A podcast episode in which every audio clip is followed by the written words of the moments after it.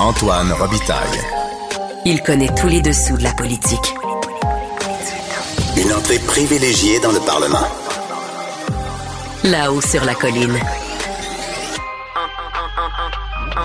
Antoine Robitaille. Bon mercredi à tous. Aujourd'hui à l'émission avec des habitués de là-haut sur la colline qui ont bien connu Frédéric Bastien. On rend hommage à cet historien, cet intellectuel patriote québécois, frondeur, cultivé, qui nous a quittés subitement hier, alors que la veille, lundi, il nous accordait une entrevue sur ses contestations juridiques de l'ordre constitutionnel canadien. Mais d'abord, mais d'abord, à l'ère de l'intelligence artificielle, quel peut être l'avenir de la traduction? Là-haut sur la colline. Ce que les ministres n'ont pas voulu dire, va vous le dire. Le 11 mai, dans une chronique intitulée Le français en sciences, de nouvelles solutions se profilent, je relayais une opinion qui circule dans les milieux scientifiques informés, opinion qui me semblait réjouissante, enfin un peu de réjouissance euh, liée au français. Euh, donc, que les logiciels de traduction, intelligence artificielle maintenant plus évolués, permettent aux scientifiques ou permettront dans un avenir rapproché aux scientifiques francophones d'écrire encore et même plus qu'aujourd'hui directement en français plutôt qu'en anglais pour être bien diffusé. Quelle serait la logique, dans le fond, de publier juste en anglais quand on peut traduire en quelques secondes. Mais le président de l'Ordre des traducteurs, terminologues et interprètes agréés du Québec n'est pas d'accord et il est au bout du fil. C'est Donald Barabé. Bonjour. Bonjour, M. Robitaille. Alors, vous, n'aimez pas cette perspective que l'intelligence artificielle vienne aider, peut-être euh, suppléer euh, à, à la traduction euh, humaine? Non, c'est pas que je n'aime pas. Je pense que vous avez, vous venez d'utiliser deux mots, aider ou suppléer. Oui. Euh, aider, oui. Suppléer, non. Puis je vais, je peux, je peux peut-être un peu expliquer, euh, expliquer pourquoi. Oui. Euh, D'abord, euh, il, il est absolument fondamental que le plurilinguisme revienne dans la- les publications scientifiques. Oui. Là, actuellement, on voit que on se dirige dangereusement vers un unilinguisme et, et c'est dangereux quelle que soit la langue qui est décidée. Euh, vous savez, la langue, c'est euh, beaucoup plus qu'une façon de parler, c'est aussi une façon de penser. Mhm. Et si on a un unilinguisme généralisé, ça veut dire qu'on a une façon, une pensée unique, une façon unique de penser, donc une pensée unique. Oui. Et la, la, la, la pensée, c'est c'est- et la diversité euh, linguistique et culturelle, c'est à l'origine de, de c'est une source d'échange, d'innovation et de créativité phénoménale. Je suis bien d'accord, mais, mais justement, est-ce que ça peut pas aider le, le français que de, de pouvoir désormais euh, publier en quelques secondes une traduction d'un texte qu'on a fait, par exemple, si on est francophone, dans notre langue maternelle? L'intelligence artificielle va aider énormément dans ce sens-là. Mais la mise en garde que je fais, c'est que Mhm. là, on parle, des, dans- on parle de textes scientifiques, c'est-à-dire de Oui. textes à la, à la pointe et à la fine pointe du savoir. Mm. Alors, les chercheurs scientifiques, lorsqu'ils publient, ils publient les dernières avancées de leurs recherches. Ouais. Et dans ça, alors, ils, ils, ils énoncent de nouveaux concepts, de nouvelles inventions, de nouvelles technologies. Ils, en, ils inventent très souvent un nouveau langage, de nouvelles terminologies. Mhm. Et ça, l'intelligence artificielle, la machine, peut pas rendre compte, rendre compte de ça. Et c'est là où c'est vraiment important d'avoir une révision par euh, des traducteurs professionnels. Puis je vais vous donner un exemple. Vous parlez de révision? Oui, je parle de révision. Alors, euh, je vais vous donner un exemple Oui. très concret. Depuis plus de 50 ans maintenant, tous les bulletins météorologiques produits par Environnement Canada Mhm. sont traduits par traduction automatique. 50 ans? C'est un depuis plus de 50 ans, Ah bon? absolument. Ah oui, oui, absolument. C'est ça, c'est un secret bien. En fait, c'est le premier programme fonctionnel de traduction automatique qui a été mis au point dans le monde entier. Ça a été fait, ça a été fait euh, en collaboration entre l'Université de Montréal et le Bureau de la traduction du gouvernement du Canada. Alors, depuis plus de 50 ans, c'est comme ça. Donc, c'est une Oh, vieille affaire? C'est un vieux phénomène? c'est un vieux phénomène, c'est un vieux phénomène, et c'est un domaine qui est bien circonscrit, Mhm. la météo, avec un vocabulaire spécialisé, et les, le, le, le, le logiciel est affiné régulièrement, Ouais. régulièrement, au- mise à jour régulièrement, la terminologie est mise à jour régulièrement, et tous les jours, 24 heures par jour, 365 jours par année, il y a une équipe d'une dizaine de traducteurs professionnels qui révisent tous les bulletins météorologiques. Mhm. Parce que, parce que le logiciel dérape. Ah, tous les ok. jours. Le logiciel dérape. Peut-être qu'ils ont des Pourtant, trop vieux logiciels, vous diraient certains. Non, non, non, c'est mis à jour. Je vous assure, c'est mis à jour régulièrement. Le vocabulaire est mis à jour régulièrement, mais ça dérape. Pourquoi ça dérape? C'est simple. C'est un ordinateur qui fait ça. Et un, un ordinateur, c'est une machine à calculer. Mhm. Ça ne pense pas, ça ne raisonne pas, ça ne comprend pas. Ça calcule des probabilités, tout simplement. Mhm. Ça, cal- ça, ça fait des calculs Mais- de façon prodigieuse, Mais oui. ça ne fait que calculer. Mais est-ce qu'il n'est pas possible d'enseigner à l'intelligence artificielle euh, des terminologies particulières? Justement, vous donnez l'exemple de la météo, mais ça pourrait être sciences politiques spécialisées en parti politique, euh, que- le domaine que je connais bien, ou, euh, je sais pas moi, la, la, euh, la- la biologie moléculaire, ou... euh, donc, est-ce qu'il me semble que avec ce qu'on voit comme résultat dans, dans Deep Hill euh, ou dans euh, ChatGTP aussi, qui GPT, qui est, vraiment spectaculaire, est-ce qu'il n'est pas possible de, penser qu'il pourrait au moins y avoir une première couche de traduction euh, et que l'intelligence soit capable de, de manipuler une terminologie particulière à un domaine? Ah oui, absolument. Écoutez, je vais revenir à- à- à- au bulletin météorologique. J'ai Ouais. dit que tous les jours, 24 heures par jour, là, c'est euh, c'est l'équipe qui se relaie là, euh, et révise les sorties de, de, de ce logiciel-là, de traduction automatique. Mhm. Et mais si ça n'était pas fait, la traduction n'était pas faite par la traduction automatique, on parlerait d'une équipe qui serait de 150 à 200 Ben oui, c'est ça. alors là, on- allons-y avec 200. Là, puis là, là, et, et 10. Alors là, on, économise 190 traducteurs que l'on que l'on consacre à, à d'autres textes. Alors oui, c'est utile, oui, c'est possible d'enseigner à l'intelligence artificielle euh, certains vocabulaires et tout ça, mais il y a une limite. Il y a une limite. Et, et là où la limite arrive très vite dans le domaine de la science, dans le domaine des publications scientifiques, c'est que là, on est vraiment, vraiment à la fine, fine pointe du savoir. là. Et, et là, c'est et là, les, les, les scientifiques, comme je disais, inventent un nouveau langage, inventent de nouveaux concepts, de nouveaux termes pour définir ces concepts, pour décrire ces concepts-là.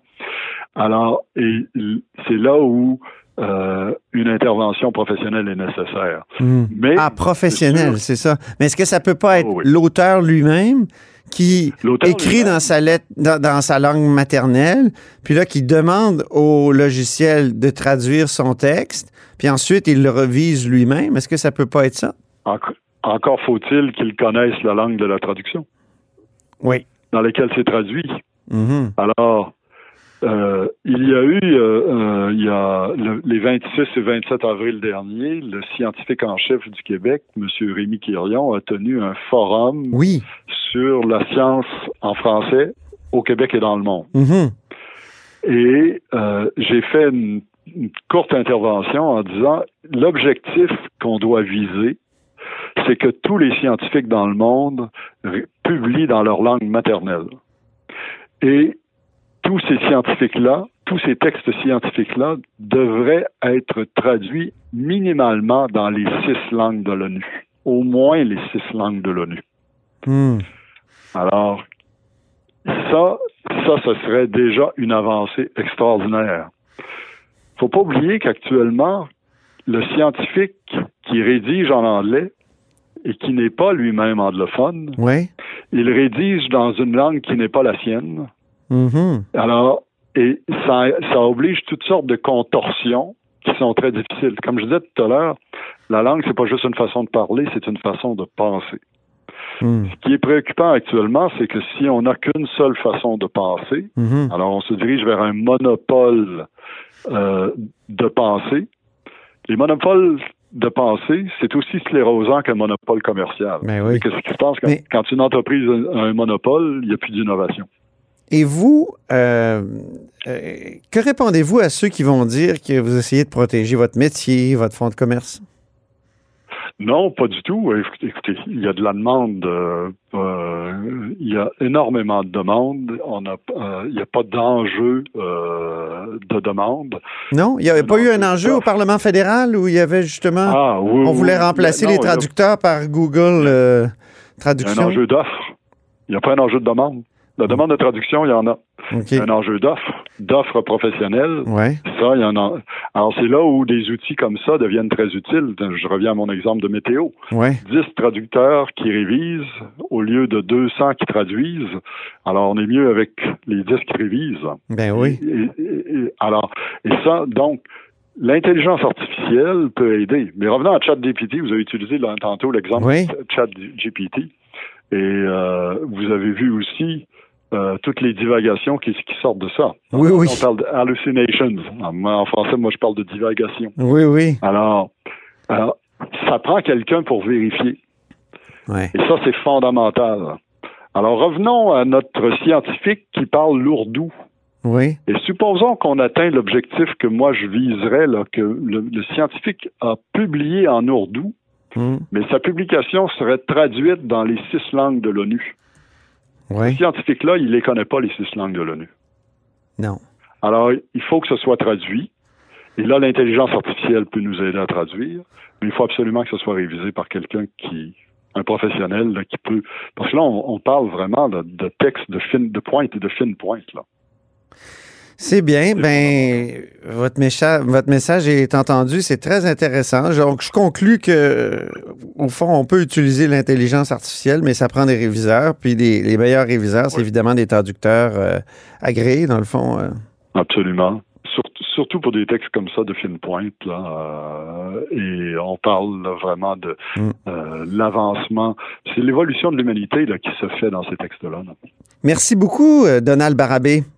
C'est moi qui vous remercie, M. Robitaille. Je rappelle que vous êtes président de l'Ordre des traducteurs, terminologues et interprètes agréés du Québec.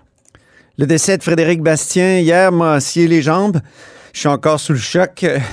J'ai eu du mal à dormir, comme euh, mes deux prochaines invités, euh, mes amis euh, et habitués de l'émission, avec qui on va tenter de lui rendre hommage à chaud. Patrick Taillon, bonjour.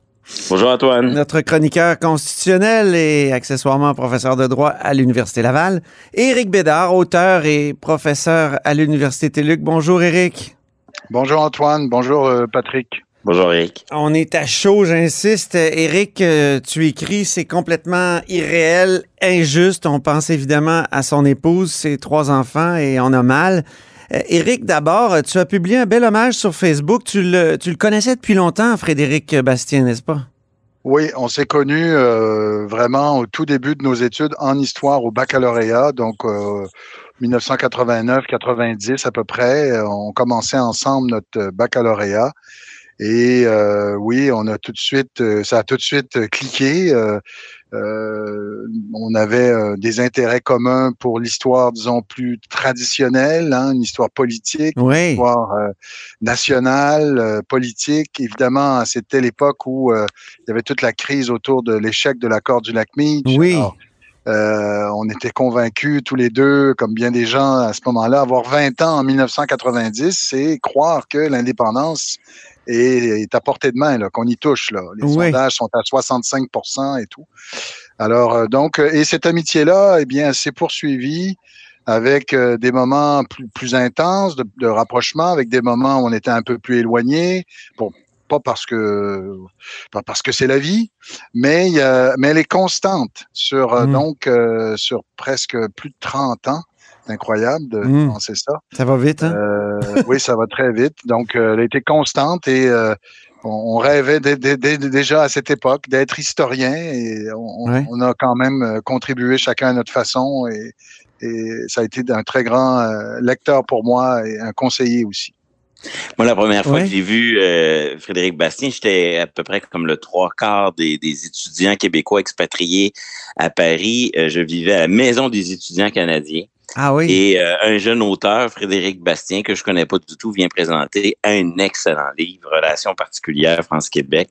Un triangle passionnant entre euh, euh, Ottawa, euh, Paris et Québec sur le plan diplomatique, qui va avoir en quelque sorte le génie de reproduire dans la bataille de Londres Oui. qui va nous amener à, à- ça va l'amener à poser un regard totalement différent sur le rapatriement en, en le en, en forgeant ce regard à partir des archives britanniques, à partir du regard de, de Londres.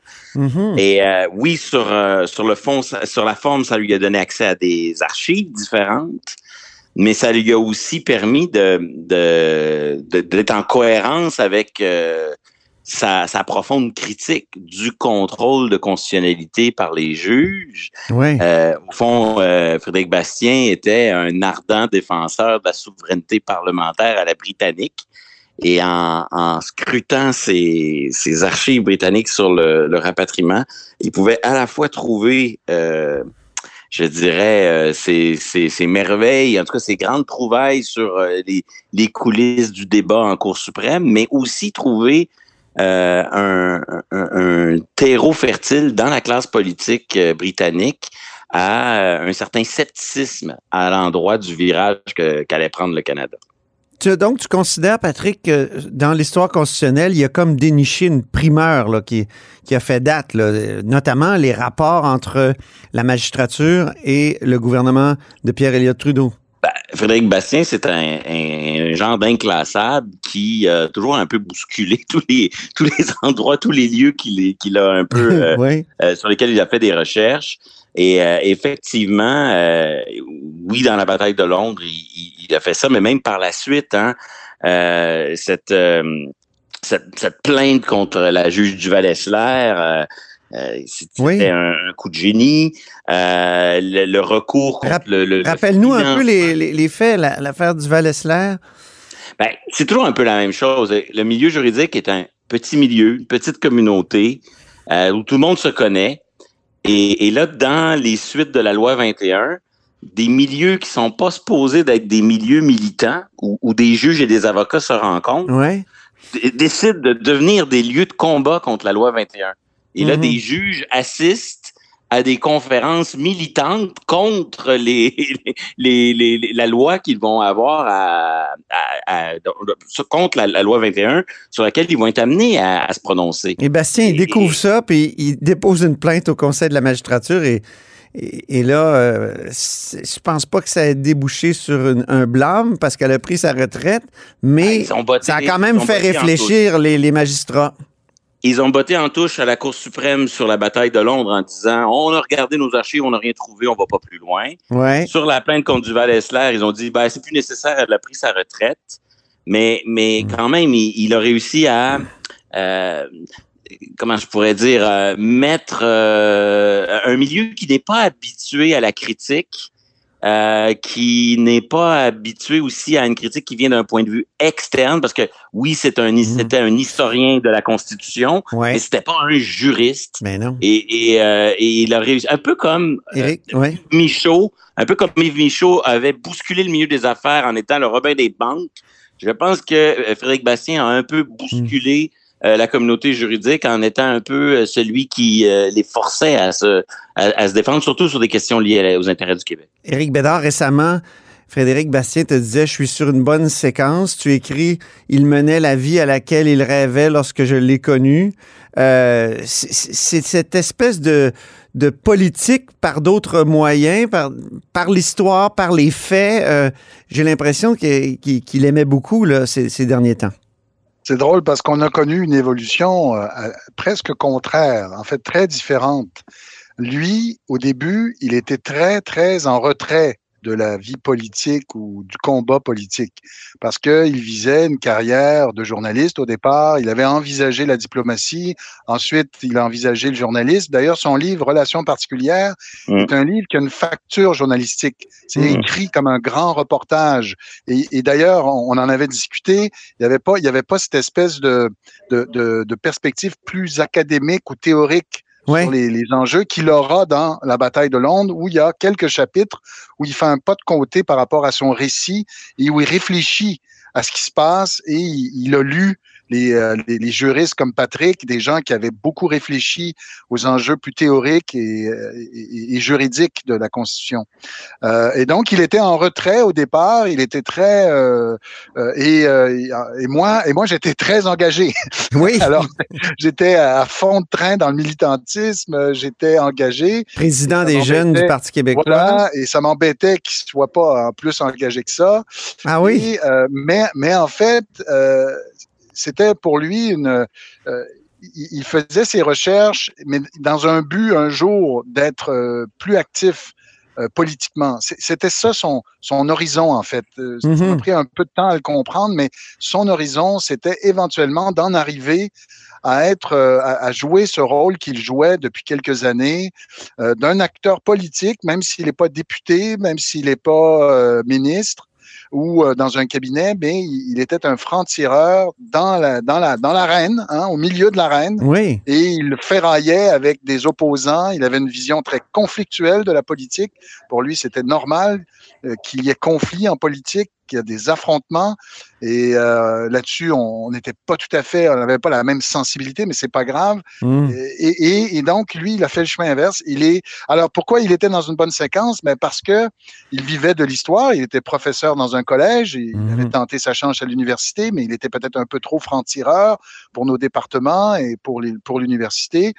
Euh, il avait, il, il- donc il vivait de l'histoire, il enseignait l'histoire, euh, il avait publié des livres euh, dans lesquels il s'était énormément investi et qui ont été des, qui, qui restent des jalons importants de l'historiographie du Québec contemporain. Mhm. Euh, mais maintenant, il menait un travail plus militant et politique, et, et, et donc tout ça était mis à profit aussi parce que il y avait une profondeur. Les gens qui l'écoutaient voyaient bien qu'il y avait là une profondeur, une réflexion. Euh, c'est pas quelqu'un qui était dans la politique pour euh, pour une carrière, pour flasher, pour euh, il était là parce qu'il y avait des convictions très fortes qui l'animaient. Euh, Il y avait le don de mettre le doigt sur des, des faits qui, qui nécessitaient des, des, des réponses difficiles. Euh, Oui, oui. Je, je pense à, à Duval-Essler, mais je pense à Justice pour le Québec. euh, qui, était... Donc, il a créé des associations. Là. Il, il, il laisse pas uniquement des livres, il, il- il laisse des associations, Patrick? Ben, et- on était toujours sur le point de se demander s'il allait être déclaré euh, plaideur qui roulant avant de, lancer des plaintes. Mais euh, il y en a trois là qui sont en cours et qu'il faudra suivre avec attention. Dont il m'a parlé lundi. C'est ça ben qui oui. est incroyable. Bon, I- Ici, à, à- la haut sur la colline. Et le, le financement par les villes de la contestation de la loi 21, ben c'est pas ça le rôle d'une ville. Les fonds Mhm. publics sont détournés et il a vu cette faille et c'est en, c'est en, on va une déci- il y aura une décision à Toronto là- là-dessus bientôt. Ouais. Euh, le- fait que la gouverneure générale ne parle pas français, euh, une atteinte à la loi sur les langues officielles. Il y a une décision au Nouveau-Brunswick. Il, re- il reproduit un peu le même, euh, le même, euh, le même recours, mais contre la gouverneure générale du Canada. Une autre affaire qu'il faudra suivre. Mhm. Euh, sa plainte euh, en discrimination, les chaires de recherche du Canada à l'Université Laval qui ne veulent pas, qui excluent certains types de candidatures, ça aussi, c'était une façon de forcer le système à se justifier. Ça reste quand même un orphelin politique. Oui, il s'est présenté à la course au leadership euh, du Parti québécois, mais il était, à mon avis, il n'était pas de ces souverainistes qui, euh, je dirais, vivaient dans une, qui vivent dans une bulle du grand soir. Il était euh, très connecté au Canada réel. Il, il enseignait dans un, dans un collège anglophone. Il avait des réseaux dans le reste du Canada. Il voulait qu'on parle du Canada, du problème constitutionnel canadien tel qu'il est, tel qu'on le vit. Et, et ça, ça, en partie, ça, peut-être aussi un, un certain conservatisme dans un parti québécois qui euh, se pense, qui se, se voit comme un parti plus progressiste. Mhm. Pour, pour un mélange de raisons, il, il était un peu inclassable. Et euh, bref, c'était un, un animal politique très particulier. euh, qui va Ouais. évidemment laisser un, un grand vide. Je me permets, euh, oui, je me permets d'ajouter que je vous disais qu'il a, il a- il est, au fait, au fond, le- peut-être le pointillé là entre ses premiers livres et son action euh, récente, c'est que pour lui, la question par excellence de la politique, du politique, c'est la question du régime. Oui, Et Mm. s'il a une contribution à, à la- à nos discussions publiques et politiques, c'était ça. C'était toujours de rappeler l'importance de la question du régime. Dans Oui. quelle société voulons-nous vivre? Évidemment, la grande question par excellence du régime, c'est la liberté d'un peuple, la, liber- la liberté politique, l'émancipation possible d'un peuple, sa, sa capacité à déterminer ses choix. Si c'est pas ça la question fondamentale du régime, qu'est-ce que c'est? Et euh, une, des, une des choses qui nous avait fait connecter à Frédéric et moi, tout jeune, c'était notre espèce de passion un peu juvénile pour, euh, pour le général de Gaulle, pour Ah le oui. gaullisme, pour cette action euh, héroïque, épique. Et pour, et pour ces grandes questions, il aimait beaucoup cette citation de Shakespeare. euh, euh, je pense qu'il euh, qu'il tenait du général lui-même. Euh, les, les grands hommes sont ceux qui épousent les grandes querelles. hein. Ah Et oui. donc, euh, donc la, la question du régime, et, et je me souviens que très jeune, il avait vibré en lisant les mémoires du général de Gaulle, euh, le, le premier paragraphe de ses mémoires de guerre qui dit la France n'est elle-même que lorsqu'il y a une forme de grandeur. En Hmm. fait, la grandeur en politique, c'était attaquer de front l'enjeu du régime. Euh, dans quelle société voulons-nous vivre? Est-ce que nous sommes euh, libres de nos choix? Et, et- et là-dessus, il a euh, vraiment contribué à élever le débat. Parce qu'on est dans une époque où la politique se ramène à ce Mhm. que, je, je me souviens plus quel penseur, peut-être que Patrick, tu as le nom, mais tu sais, il y a un penseur du 19e siècle qui distinguait l'administration des choses et le gouvernement des hommes. Je sais pas qui a dit ça, mais la différence, hein.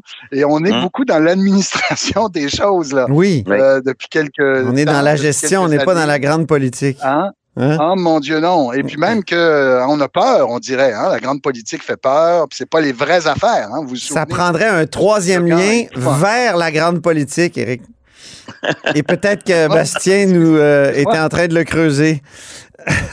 Ouais. euh, on est, on est loin. euh, On est les, les vraies affaires. C'est comme on. Mm. on ben, je veux pas dénigrer ça. Hein? Évidemment, c'est important. On veut, on veut que nos institutions soient bien gérées, bien évidemment.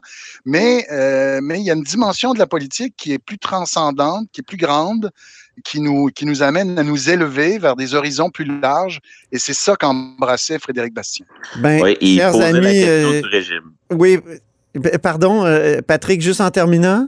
Ben, il posait la question du régime. Oui. Et c'est ce qui Ben faisait qu'il était certainement indépendantiste, mais il était d'abord et avant tout en lutte contre le Mm. statu quo de 1982. Ouais. Et, et, et, ça, et il manquait jamais une occasion de, de rappeler ce qui s'est passé en 1982, parce que euh, c'est pas juste le fait que le Québec n'était pas d'accord, c'est aussi le contenu de ce qui a été adopté Voilà. Mm. qui limite la souveraineté euh, du Québec en matière de langue, mais qui, à ses yeux aussi, limite la souveraineté du Québec en toute matière, puisque des juges non élus euh, euh, peuvent euh, restreindre les choix qui sont posés. Il était sévère à l'endroit du pouvoir judiciaire Les juges non mais il l'a élus forcé et, à se... Ouais. et nommé par. Ottawa. euh, non élus Et parfois même activistes. Ouais. Ouais, c'est ça. Chers amis, euh, merci. Merci infiniment pour cet hommage. Alors, Patrick Taillon, notre chroniqueur constitutionnel et professeur de droit à l'Université Laval. Éric Bédard, auteur et professeur à l'Université TELUC. Et salut Frédéric. Et c'est ainsi que se termine là-haut sur la colline en ce mercredi. Merci beaucoup d'avoir été des nôtres. N'hésitez surtout pas à diffuser vos segments préférés sur vos réseaux. Ça, c'est la fonction partage. Et ben, je vous dis à demain.